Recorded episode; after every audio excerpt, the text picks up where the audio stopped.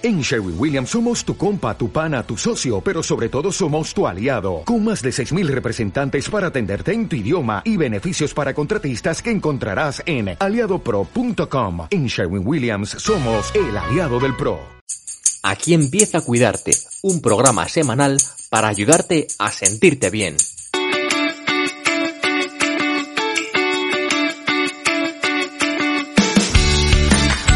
Bienvenidos a Cuidarte un espacio para compartir inspiración e ideas sobre bienestar. Soy Marta Reguero, periodista y coach personal. Gracias por unirte a esta comunidad y gracias por acompañarme en este episodio.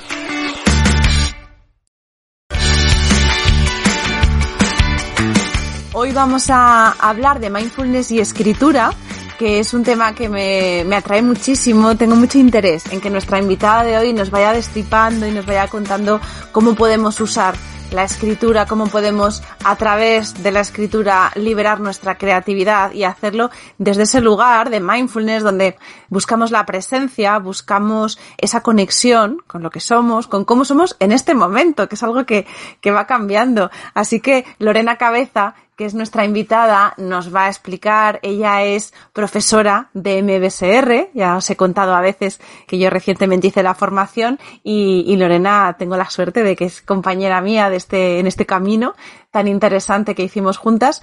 Es el programa Mindfulness, bueno, no sé decir bien, no sé pronunciarlo bien, Mindfulness Based Stress Reduction.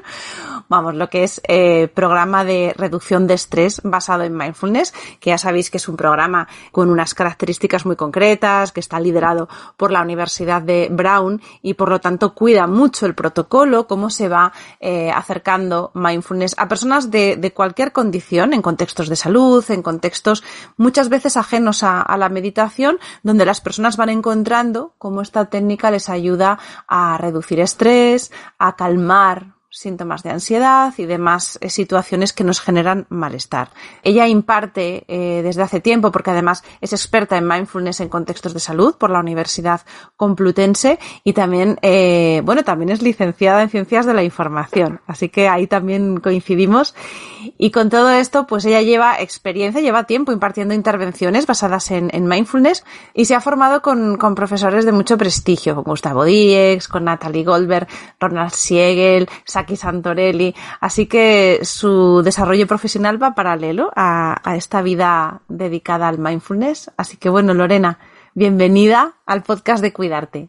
Muchas gracias, Marta. Un, placer para mí estar aquí y, muchas gracias también, como te decía antes, por, por el interés en este tema que a mí me, apasiona. Así que espero pues, poder compartir con, todos vosotros pues toda esta síntesis, ¿no? Tan, tan bonita, ¿no? Entre temas que parecen quizá distintos, pero que, que se conectan, ¿no? De una forma... Sí, y además luego cuando, cuando hablas con, pues, con personas que están indagando, ¿no? En, en, en cómo están, ya esa primera pregunta que nos hacemos cuando queremos sentirnos mejor y empezamos a prestar atención a cómo estamos, y el hecho de escribir es muy frecuente que encuentres a personas, ah, pues yo cuando escribo, pues ahí voy y me libero, o cuando escribo, o lo contrario, ¿no? De decir, bueno, pues le tengo miedo a la hoja en blanco y resulta que un día alguien me anima, me casi me fuerza, me inclino y descubro que hay un potencial muy grande para esa conexión y para por lo menos llevar el foco a, al momento y a, cómo nos sentimos. ¿Cuál es tu historia para llegar a este punto en el que tú impartes talleres, de hecho, de, de, escritura consciente o de mindfulness aplicado a la escritura? Mi, mi, historia, desde luego, tiene que ver con la escritura en el sentido de que, bueno, yo con, en cuanto empecé a aprender a escribir, o sea, con cuatro años, pues escribía relatos, escribía canciones, escribía poemas, o sea, era algo que, que me surgía de manera muy, muy natural, ¿no? Imagino que, no sé, que quizá te pasó algo parecido, ¿no? Que también por eso hiciste ciencia de la información, quizá, no lo sé, desde luego, eh, en mi caso fue así, ¿no? O sea, pensé, bueno, pues tengo esta tendencia natural, ¿no? Hacia la escritura y, y dónde la puedo como desempeñar, uh -huh. en, pues en el trabajo, ¿no? Y hice esa, esa formación, acabé como trabajando como periodista científica en el, en el ámbito de la divulgación, también me, uh -huh. me encanta la ciencia, soy una persona muy, muy curiosa, Y luego, digamos, de manera paralela, pues conocí también el campo de la, de la meditación, ¿no? Empecé haciendo meditación con, con 20 años, o sea, hace ya como 20 y bastantes años, en tiempos en los que la verdad que no era nada frecuente y, y bueno, pues eh, te daba un poco la sensación de estar entrando como en territorios un poco eh, bueno, pues no sé si pantanosos o al menos raros, ¿no? Desconocidos en esa época. Y después pues empecé también a practicar tai chi, eh, ¿no? Hacíamos cositas de qigong, pero siempre tenía la sensación de que me faltaba como una traducción, ¿no? Como que, digamos que había pues lenguaje, ¿no? Te estoy hablando pues desde, desde el acercamiento de Jung, que hacía por, ejemplo, en los primeros momentos, a, a, luego pues esta filosofía más, más oriental en la que yo veía que faltaba como una especie de, de puente, ¿no? Hacia nuestra cultura. Entonces, mmm, bueno, pues un, llegó un momento que conocí este acercamiento, el acercamiento de, de, mindfulness, y me pareció que integraba de una forma muy bonita, por un lado, un conocimiento profundo de la filosofía oriental y por otro lado, bueno, pues una, un acercamiento más propio pues, de la ciencia, ¿no? Me parecía como una síntesis preciosa que además mm. yo diría que también ha sido como parte de mi camino siempre, ¿no? Es decir, me, me gusta mucho como sintetizar, integrar, ¿no? Como polos eh, aparentemente opuestos, digamos.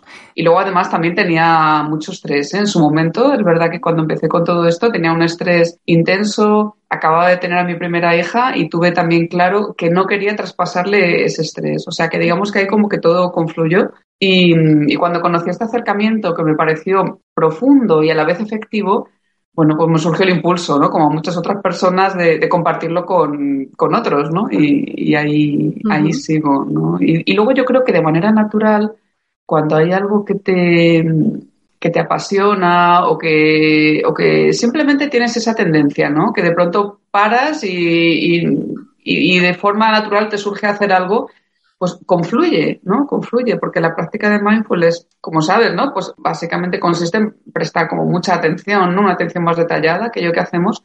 Entonces, el proceso de escritura y el proceso creativo es, es también apasionante y, y, de pronto es como sinérgico, ¿no? Se crea sinergia, se pueden hacer cosas muy, muy interesantes cuando confluyen como estas dos caras. Así que bueno, pues de ahí viene un poco todo esto.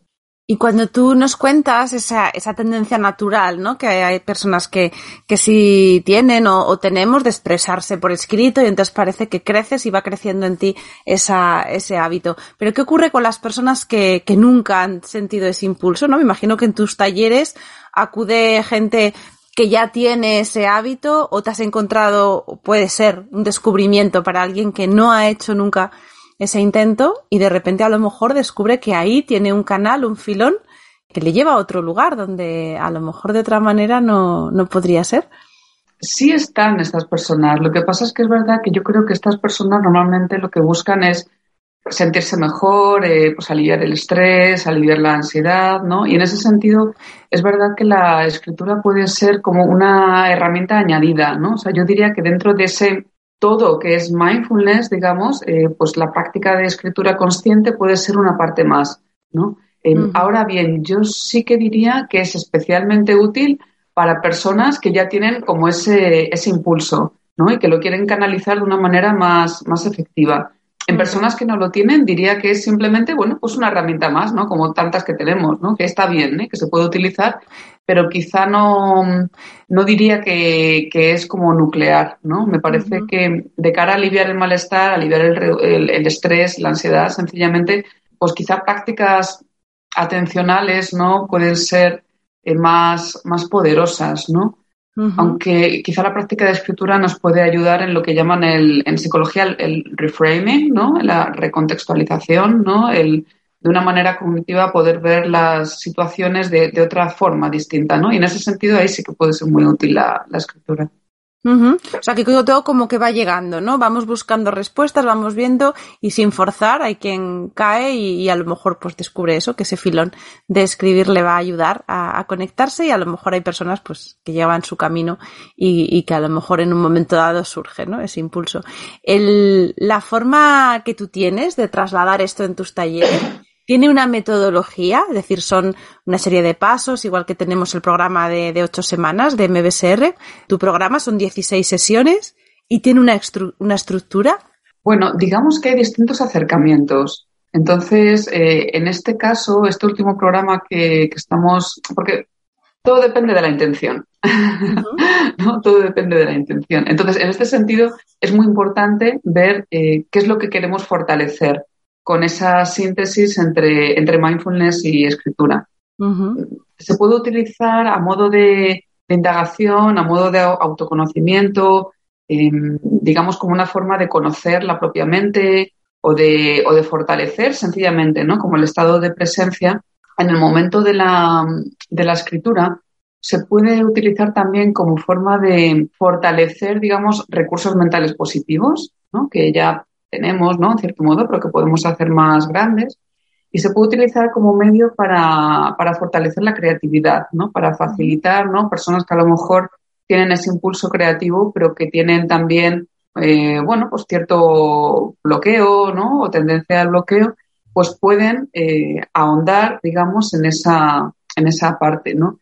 Y en este último programa, que estamos justo, digamos, en esa parte como de relacionarlo más con la expresión creativa, estamos haciendo como un, un acompañamiento a, un libro, que es un libro seminal, que se llama El Camino del Artista, donde Julia Cameron hacía una propuesta en la que se utiliza la escritura libre como, una de las herramientas principales y luego eh, ella va haciendo un recorrido como por distintas caras, digamos, de fortalezas psicológicas que podemos mm, agrandar, digamos, que podemos, eh, bueno, pues eh, fortalecer.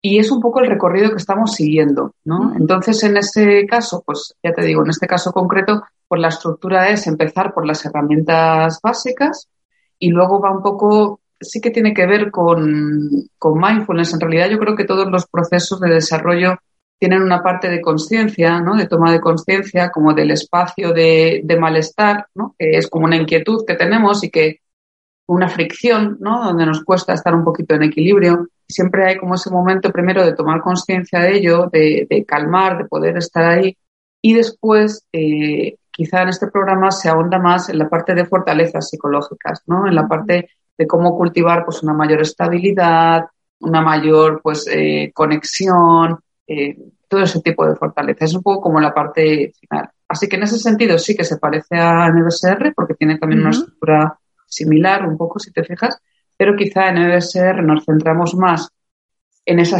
estabilizar primero en esa conciencia del, malestar, de la fricción, y luego hay una última parte ¿no? de fortalezas psicológicas.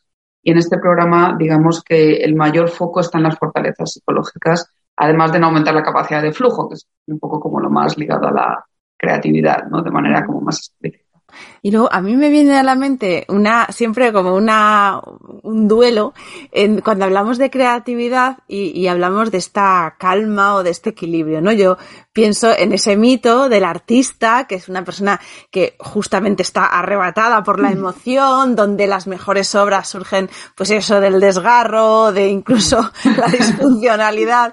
Y claro, cuando mm. pienso en, bueno, pues me, me, voy a estabilizar, voy a encontrar mi equilibrio, voy a estar, y entonces digo, vale, y entonces, ¿qué ocurre? ¿Qué, ¿Qué, ocurre ahí? Tenemos a lo mejor esa idea y resulta que no, no es tan práctica o no es tan real como, como parece.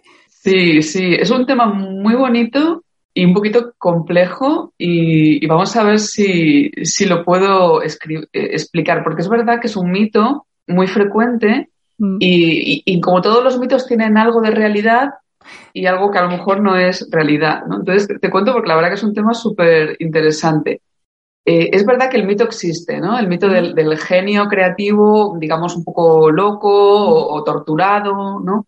Y por lo visto tiene, hay, hay estudios ¿no? que, lo han, que lo han investigado, ¿no? Y lo que se ha visto es que, eh, digamos, que la. Hay, dicen los investigadores que hay dos tipos de creatividad. Lo que llaman la creatividad personal, que es un poco la creatividad que tenemos todos, en el sentido de que todos necesitamos resolver problemas en el día a día, ¿no? Y en ese sentido, un problema puede ser algo cotidiano o puede ser también una obra artística, ¿no? Cuando tú te planteas hacer una obra artística, en un primer momento lo que tienes es una fricción, ¿no? Es, oye, ¿cómo llevo esto que yo tengo en mente al, papel, ¿no? Es ahí también un, problema que resolver, ¿no? Entonces, La, creatividad personal, que es la que tenemos todos, todas las personas tenemos ese tipo de creatividad, está más ligada a las emociones eh, positivas, digamos, o las emociones, eh, a mí no me gusta decir positivas, digamos, pues eh, agradables, ¿no? A la alegría, a la seguridad, ¿no? Al, confort.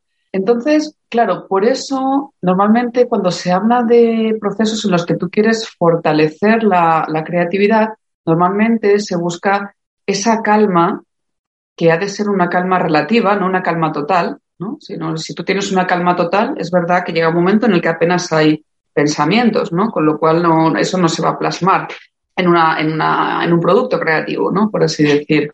Pero si tú tienes un equilibrio entre la calma y la actividad, por así decir, ¿no? El flujo de pensamientos, una cierta actividad también en el cuerpo, digamos que ese es el estado óptimo y el que buscamos para una expresión creativa eh, cotidiana, digamos.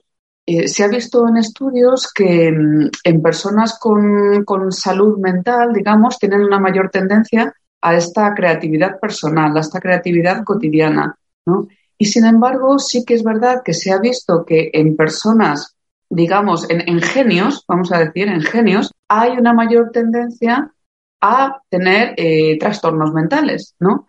No es que haya más genios que tengan trastornos mentales, ¿entiendes? Que, que, genios que no los tengan, ¿no? Es decir, creo, creo recordar que la cifra era como en torno a un 30%, ¿no? Es decir, un 30% de las personas consideradas genios que tienen esta creatividad histórica, eh, pues tenían eh, trastornos mentales, ¿no?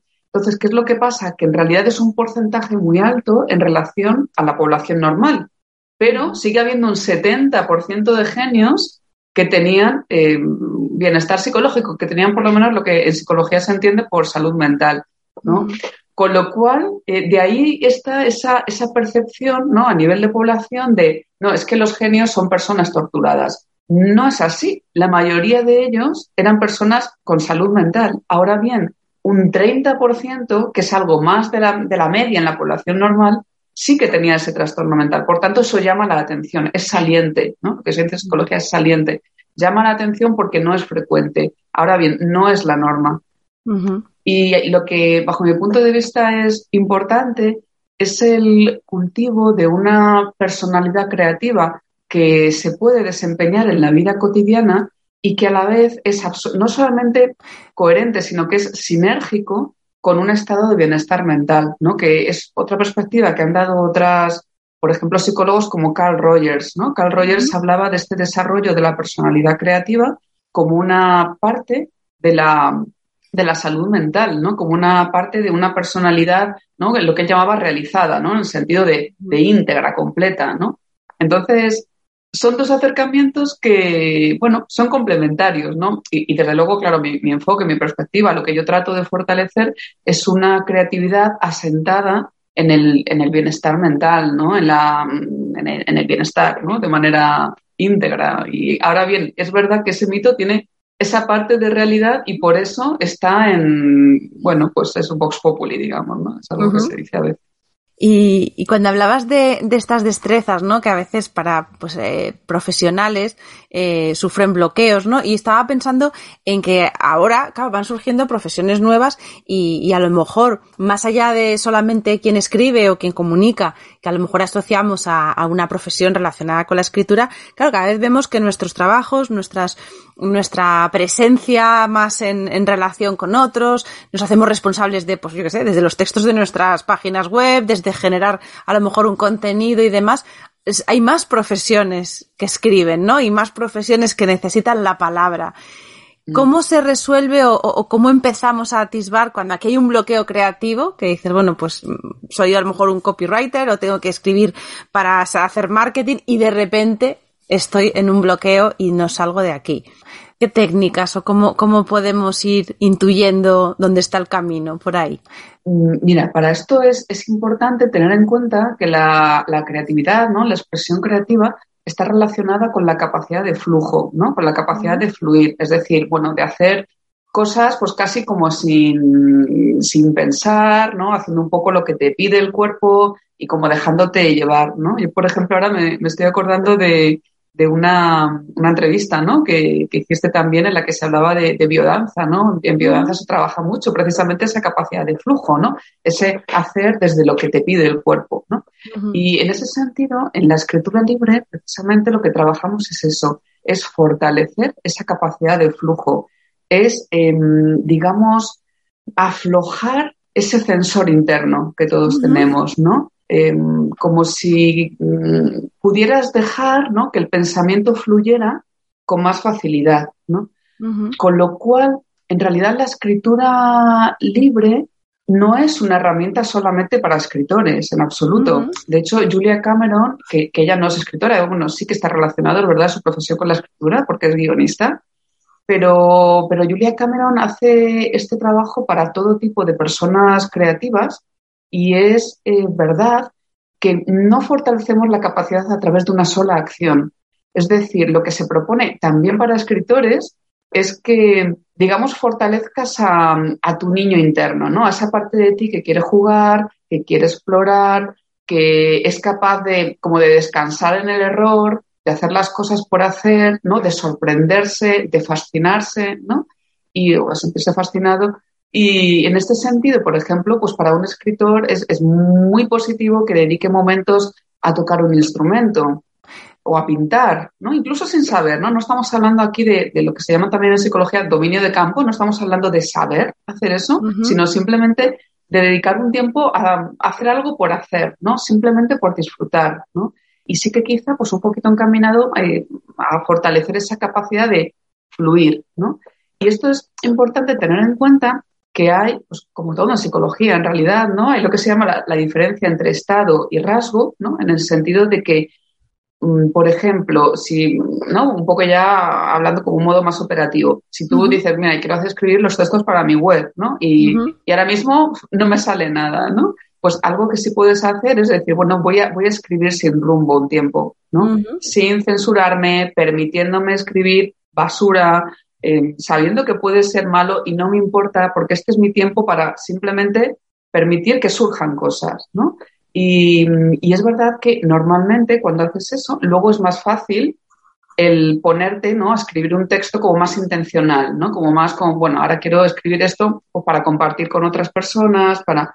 Ahora bien, es importante también, si a lo mejor hacemos esto como una herramienta, ¿no? Como, bueno, yo esto lo hago ahora para escribir este texto y ya, Em, digamos que te puede servir un poquito a corto plazo, ¿no? Pero yo diría que lo más importante es hacer ese cultivo del estado de flujo más en el largo recorrido, ¿no? Es decir, casi un poco sin, sin objetivo concreto en este momento, más allá quizá de hacer ese cultivo, ¿no? Es decir, bueno, yo quiero cultivar la, la capacidad de flujo, ¿no? Y entonces, bueno, dedicar un tiempo cada día. Es decir, a, mí una, una frase que oí una vez que me gustó mucho es la de que lo importante quizá es encaminarnos hacia llevar una vida más creativa.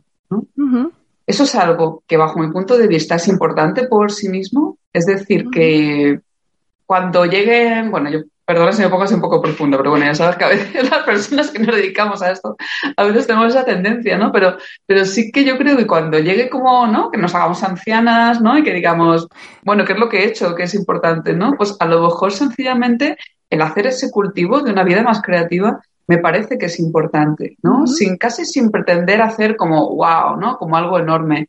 Y lo que sí es verdad es que cuando tú haces ese cultivo, ¿no? Un día, no se sabe cuándo, la semilla hace plop y surge algo, ¿no? No tiene por qué ser aquello que tenías en mente. ¿no? me parece es que como poner el foco, claro, sí, es poner el foco en el proceso y no en el resultado que muchas veces nuestra vida está un poquito desequilibrada en ese sentido, ¿no? Y a veces de ahí surge ese freno que nos ponemos de antemano y decir, no, esto no lo voy a hacer porque total, como no va a ser el resultado. Y ahí encontramos, cuando tú decías lo de ese censor interno, ¿no? El, el, crítico que va a cortar esas alas de la creatividad. Y yo me había apuntado cuando te escuchaba justo eso, ¿no? El, el hacer, el desarrollar la, la creatividad como un hábito. Mm. Exacto. Sí, eso es un poco la, la, propuesta, ¿no?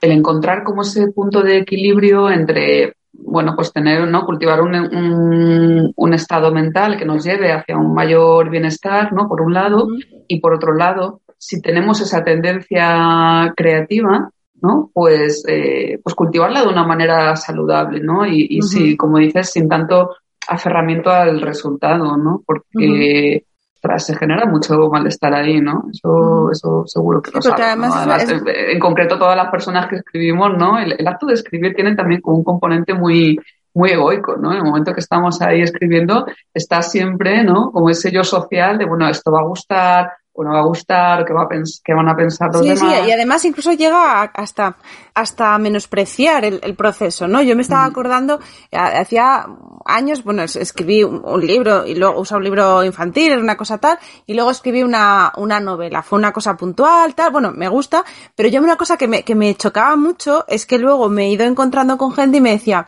¿cuándo vas a escribir? Y yo decía, no sé, ¿cuándo me voy a lavar los dientes? A ver, claro, o sea, la persona que escribe, que, que le gusta, que es un hábito, para mí es común, o sea, es, algo que, que, pasa todos los días. Pero al hacer esa pregunta era como que lo único que importaba era estar escribiendo un producto o algo, mm. un, algo concreto, ¿no?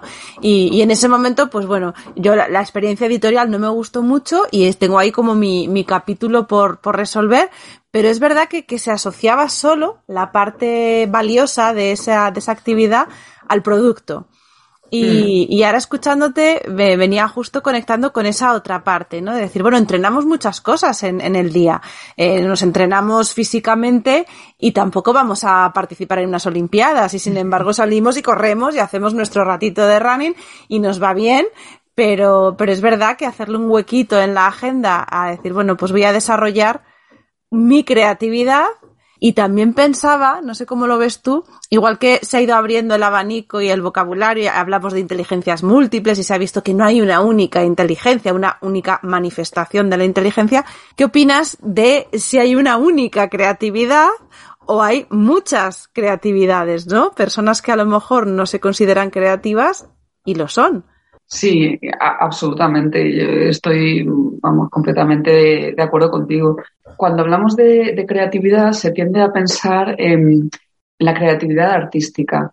Y, la creatividad artística es una parte, yo diría, maravillosa ¿no? de, la expresión humana. ¿no? Y de hecho, por ejemplo, una cosa que, me llamó la atención durante la pandemia, ¿no? en los picos, cuando estábamos todos confinados, fue eh, la cantidad de historias, canciones, poemas que surgieron. ¿no? Y me pareció algo muy, muy bonito porque en ese momento yo creo que volvimos un poco como a lo esencial, ¿no? O sea, de pronto, solo aquello que era esencial era comer, estar con nuestros seres queridos, hacer un mínimo de movimiento, ¿no? Y, conectar con los otros se hizo como muy presente, ¿no? Y de pronto la expresión creativa fue algo que empezó a ocupar como más espacio, ¿no? Como que todo el mundo, todo el que podía compartir, compartía, todo el que pretendía sentirse inspirado, se sentía inspirado, ¿no? Y esto un poco casi como que me, me conecta con, con, los principios de, la evolución humana, ¿no? Es decir, de cuando nos reuníamos en torno al fuego, ¿no? A contar historias. O sea, cómo realmente esa parte de, creatividad más ligada a la ficción, a la expresión,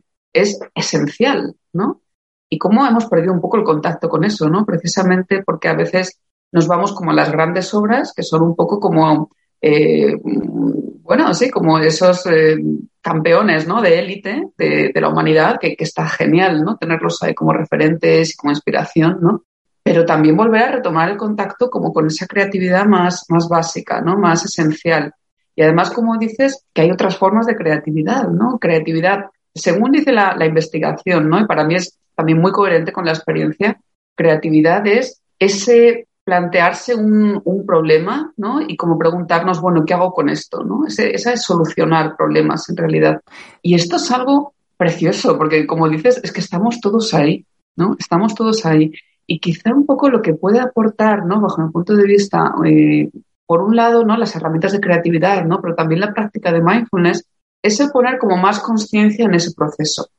Un proceso que, que de todas formas está ahí, pero que a veces nos atascamos en una parte sin, dar cuenta de qué es exactamente, de cuál es el nudo, por así decir, ¿no? Sino que de pronto es como que se nos hace un bloque, ¿no? Y además, como tú dices, ¿no? Arrojamos como esa identidad, ¿no? De, ¡Ah! es que yo no soy creativo, ¿no? Y nos quedamos ahí paralizados cuando, bajo mi punto de vista, la práctica de, de mindfulness, el llevar como más atención al proceso, te permite como dar cuenta de, ah, no, no, es que es este nudo, ¿no? Y cuando tú ves el nudo, tienes más facilidad para deshacerlo, ¿no? Y también, por supuesto, pues a veces simplemente como sentarte en el nudo y, habitar la pregunta, ¿no? Que también ahí surgen cosas muy, interesantes.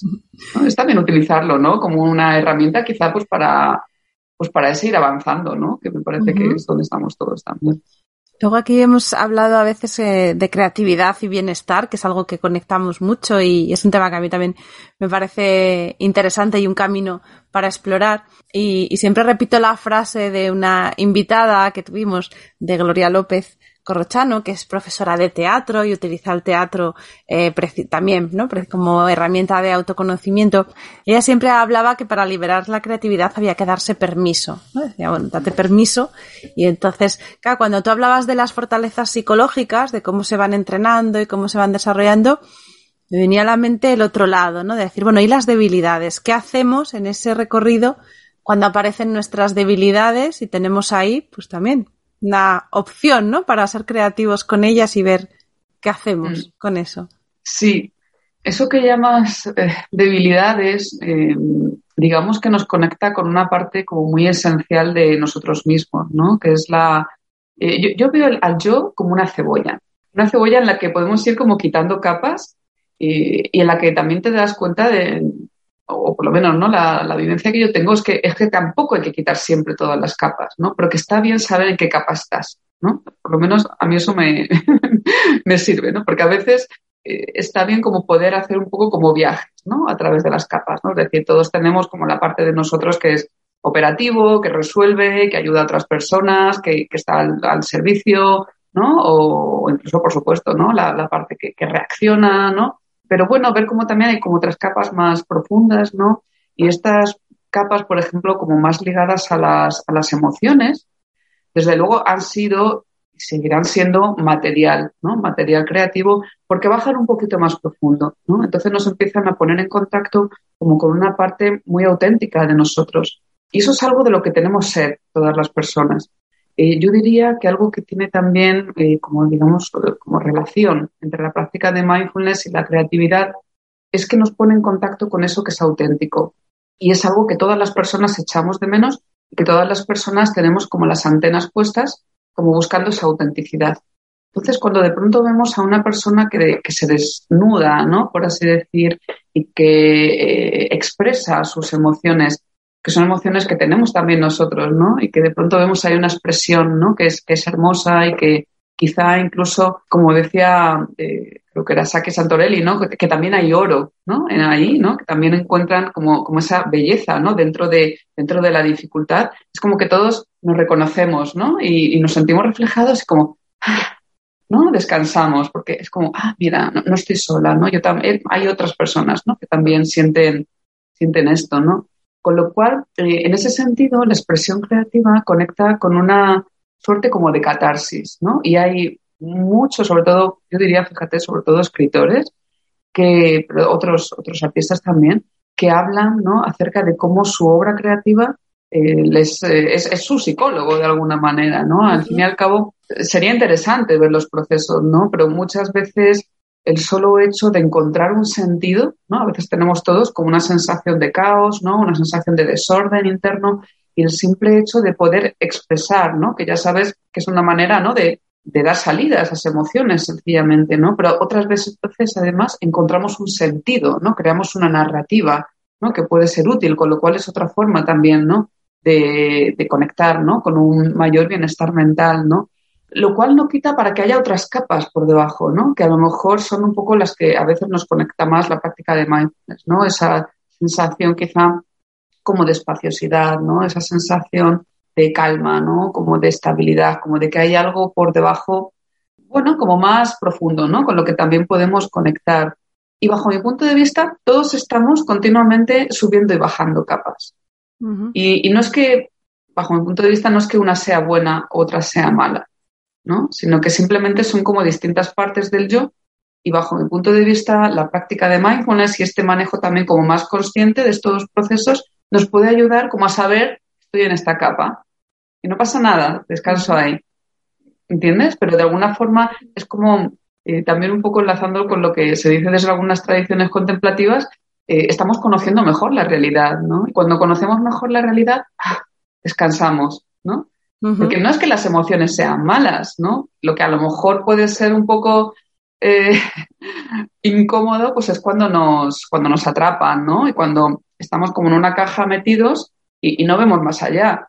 Pero cuando decimos, bueno, estoy en la caja y luego aparte está este territorio de aquí y está este de allá y me puedo ir moviendo de una manera más flexible, pues eso es la realidad, ¿no? No, no podemos pretender estar siempre en, en estado así como Zen, ¿no? Diría yo. Estamos navegando, navegando capas. Sí, sí, me gusta la, la imagen de la, de la cebolla, me gusta mucho.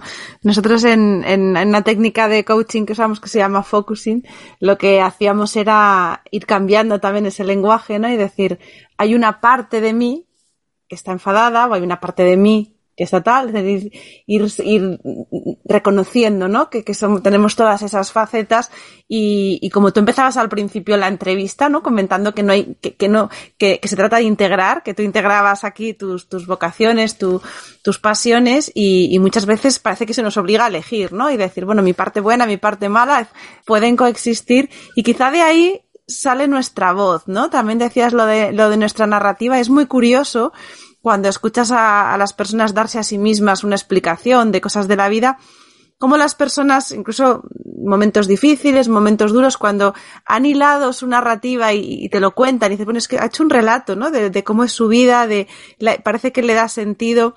Hay un poco de orden también en ese gesto de escribir y de encontrar esa narrativa con la que nos explicamos nuestra realidad. Absolutamente. Puede haberlo.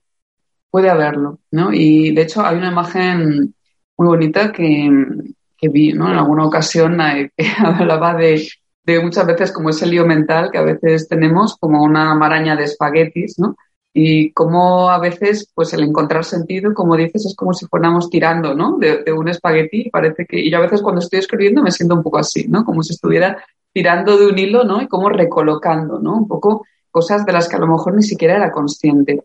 Ahora bien, lo que es importante, ¿no? y, y por eso me parece, ¿no? Que eh, quizá pues ese apelativo, ¿no? De consciente es, importante, es que lo hagamos de una manera intencional, porque a veces cuando nos ponemos a escribir sin rumbo, digamos, algo que, que surge muy a menudo es la voz crítica. Esa voz que es eh, muy dura, esa voz también que a veces eh, se queja continuamente, eso es algo con lo que uno se pone en contacto en algún momento. en algún momento eso va, eso va a surgir. Y es importante saber, bueno, vamos a decir gestionarlo, ¿no? No sé si, si es la palabra más adecuada, pero, pero bueno, saber cómo tomar distancia, ¿no? Con respecto a eso. Por ejemplo, Natalie Goldberg, eh, que sabe que es un referente, ¿no? Con este libro tan, tan bonito, ¿no? De Writing, Writing Down the Bones, se llama, que, es como escribir hasta los huesos, ¿no? Fíjate qué, qué maravilla de nombre. Y en español se llamó el, el, gozo de escribir, ¿no? Ella fue, yo diría, pues, eh, pues la persona quizá que, que de manera como seminal, ¿no? Empezó con, con toda esta corriente, ¿no? Y ella cuenta que estuvo muchos años ahí, ¿no? Que estuvo muchos años, ella provenía de la tradición zen, sabes que la tradición zen, la práctica es simplemente me siento y observo la, la respiración y ya está, ¿no? No, no, hay, no hay dolor, no hay, no hay nada, o sea, siéntate y observa. Y entonces ella aplicaba eso a su práctica de escritura. ¿Y qué era lo que surgía muchas veces? Pues esa voz, ¿no? Que, que se quejaba, ¿no? Ella lo llamaba un poco como el hacer el compost sobre el que después, ¿no? Plantar las, las semillas, ¿no? Y ella dice, ¿no? Ahora, ¿no? De, manera más reciente, que estuvo quizá demasiado tiempo ahí, ¿no? Es verdad que fue el proceso que, que, que, necesitó, ¿no? Que fue necesario, que fue adecuado en ese momento. Y fíjate, ¿no? Tantas cosas bonitas que han, que han surgido de ahí. Pero es verdad que quizá ahora, pues nosotras tenemos como la oportunidad de darnos cuenta de que eso es algo que está presente a veces, con lo que podemos tomar distancia, ¿no? Y quizá desde ahí como cultivar una voz más, más compasiva, más amable, ¿no? Y, cuando hablamos desde ahí, ¿no? Y, y, también tener en cuenta que esto es un hábito, es decir, que al principio quizá pues no surge de manera natural, eh, pero también pues tener la capacidad, ¿no? En esos casos de decir, bueno, pues entonces quizá puedo simplemente escribir y que lo que queda en el papel queda en el papel, ¿no? Y de alguna forma es como que te liberas de ello, ¿no? Como, bueno, ahí está, ¿no? Lo suelto y, y ya está, descanso, ¿no? Completamente, ¿no? Pero sí que poquito a poco ir fortaleciendo ese hábito de escribir desde esa voz compasiva, desde esa voz amable, desde esa voz digamos que ya sabe, que te pone en contacto con, la parte más, más sabia, ¿no? Que todos tenemos como hábito. Y en esto, que estás, en esto que estás comentando, ese gesto, ¿no? Dices, bueno, pues yo escribo de esa manera a lo mejor pues menos eh, pudorosa, con esa libertad donde yo voy a soltar todo lo que tengo. ¿Qué hay después del hábito de escribir o de entrenar la escritura?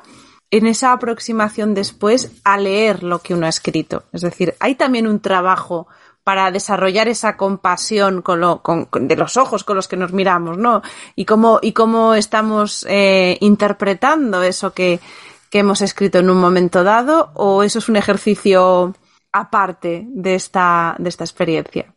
Pues el acercamiento que, que, se hace desde la perspectiva de, de, mindfulness es el de, primero, ese tomar distancia, ¿no? Primero, sencillamente leerlo como si fueras otra persona, y de hecho eres otra persona, ¿no? Porque no vas a ser, la, la, idea es leerlo incluso no al día siguiente, ¿no? Sino esperar un tiempo y luego ya con el tiempo, pues sí, puedes tomar tu, tu cuaderno y leerlo con una cierta distancia, sencillamente, como si leería, como si leyeras lo que ha escrito una buena amiga, ¿vale?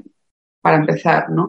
Y luego, una vez has hecho eso, lo que sí puedes hacer es como tomar un, subrayador, ¿no? Otro, otro color y subrayar aquello que consideras que, es valioso. Y de ahí surgen cosas muy bonitas, ¿no? Porque sí que es verdad que escribimos de otra manera, ¿no? Estamos activando más como esa parte más relacional de la mente, que es la parte más puramente creativa. Entonces surgen cosas que nunca hubieran surgido si hubiéramos escrito desde el lado más analítico, ¿no? Desde el lado de, sintetizar, ¿no? de analizar, de, diseccionar, no, simplemente surgen cosas como muy relacionales que a lo mejor si nos hubiéramos parado en ese momento eh, a intentar decir algo valioso, pues nunca hubieran surgido. Entonces yo diría que esos son los dos acercamientos, ¿no? O sea, por un lado tomar distancia, incluso dejar tiempo, observarlo como si fuera lo de otra persona, lo de una buena amiga, y luego eh, ese acercamiento que, también tiene que ver con eso que te decía antes de encontrar el oro, ¿no? De qué es lo valioso, ¿no? ¿Qué es lo valioso para ti? ¿Qué es lo valioso quizá para compartir con otras personas, ¿no? Te puede servir como germen después para, para otras obras que a lo mejor sí que notes que pueden tener valor, ¿no? Para compartir. pues qué interesante el ir cogiendo ese hábito, ¿no? Y ese encuentro con, con todo esto que es tan rico, nuestras partes positivas, esa capacidad creativa de resolver problemas, que a veces se nos olvida que la creatividad también está en ese pensamiento práctico, donde a veces gente muy resolutiva dice, no, no soy creativo. Pues mira, resuelves, eres capaz de, de, de, ir gestionando el día a día y de, y de hacerlo como tú dices, ¿no? Desde ese estado consciente de ver, bueno, desde dónde estoy, no es lo mismo a lo mejor las decisiones que tomo en un momento o en otro y también reconocerlo. O sea que de aquí sacamos una herramienta para la vida, que es eh, mm. lo que vamos buscando al final cuando buscamos bienestar. Y, para ir cerrando la entrevista, así llevándola a la parte más práctica, si alguien que no ha probado nunca tuviera curiosidad después de escucharnos, ¿no? dice, bueno, pues yo quiero empezar, ¿cómo empiezo? Se apunta a un taller, tiene que tener alguna cualidad previa, tiene que saber de mindfulness, se lo vas a enseñar todo, ¿cómo, cómo damos ese primer paso? Bueno, pues a ver, yo creo que lo que, lo que hace falta es eh, interés. Eso es lo que hace falta, que tú tengas ya esa inquietud, que tengas esa, esa curiosidad y esa disposición para dedicarle un tiempo diario. No creo que sea imprescindible saber de, de, mindfulness, sino que lo puedes aprender en el mismo programa, digamos. Sí que quizá puede ser eh, interesante que, que, tengas esa disposición a, practicar, ¿no? porque además, aunque es verdad que trabajamos con, ¿no? que, digamos que la emocionalidad ¿no? o ese movimiento, digamos, mental, esa inquietud, es también material de escritura, es verdad que bajo mi punto de vista, cuando escribimos desde un cierto estado mental, digamos, saludable, ¿no? Quizá que ahora estoy como recordando un poco a Alan Wallace, ¿no? Que decía que entre la salud mental y el trastorno mental como que había una escala de grises, ¿no? Que, esto es un proceso, digamos, ¿no? Entonces, cuando escribimos desde un mayor equilibrio mental. Surgen cosas, bajo mi punto de vista, más saludables. Ahora bien, esto no quita para que a lo mejor algún día uno se sienta removido y quiera escribir desde ahí, ¿no? O sea, no pasa absolutamente nada, lo puedes utilizar como, como forma de, de, catarsis, ¿no? Ahora bien, sí que es importante como ese tomar distancia, ¿no? Ese que no te defina. Entonces, bueno, ¿qué necesita alguien para aprender esto? Yo diría que simplemente interés y, esa disposición a, dedicar cada día un pequeño tiempo pues para, la escritura o para, y para la práctica. Y desde ahí. Pues fenomenal pues así todo, todos los oyentes de, Cuidarte que sientan ese interés, que vean que, quizá el hábito de cultivar la creatividad día a día a través de la escritura, de conectar con, con nuestra voz, de darle un poquito de permiso a esa voz para que sea tal cual es. Y por otro lado, entrenar también esa mirada para que sea acogedora, para que todo lo que podamos observar tenga ese entorno de amabilidad, de integración y yo creo que, que, dejamos aquí un recurso interesante para que lo puedan aprovechar. Así que Lorena, dejaremos los enlaces de tu web, donde está la información de, de los talleres, de tus talleres y así si quieren profundizar se pueden comunicar contigo y bueno, y buen viaje para todo el que empiece por ese recorrido tan, tan bonito que sí, que tiene mucho que, que aportarnos. Pues muchísimas gracias a ti, Marta, por, bueno, por todo. Para mí ha sido muy, muy agradable compartir este, este tiempo y espero que, que haya gente que, que le resuene, que, que les sirva y, ahí, ahí estamos todos navegando. Así que claro que sí, nos vemos en este, en este camino. Muchas gracias. Y a los oyentes de Cuidarte, como siempre os digo, pues si queréis, nos escuchamos por aquí el jueves que viene. Ya sabéis que cada jueves vamos compartiendo técnicas, recursos, todo esto que nos va uniendo en el aprendizaje de cuidarnos, de cuidarnos mejor, de irnos conociendo. Y os espero así el próximo jueves. Y hasta entonces, como siempre os digo, un abrazo muy fuerte y cuidaros mucho. Y hasta aquí el episodio de hoy. Si te has quedado con ganas de más, suscríbete a mi newsletter. Todos los domingos recibirás una carta con inspiración, nuevos recursos y sobre todo me permitirá estar en contacto contigo de una manera mucho más cercana. Tienes el formulario de suscripción en mi página web www.cuidar-mediote.es. También te dejo el enlace en las notas del programa.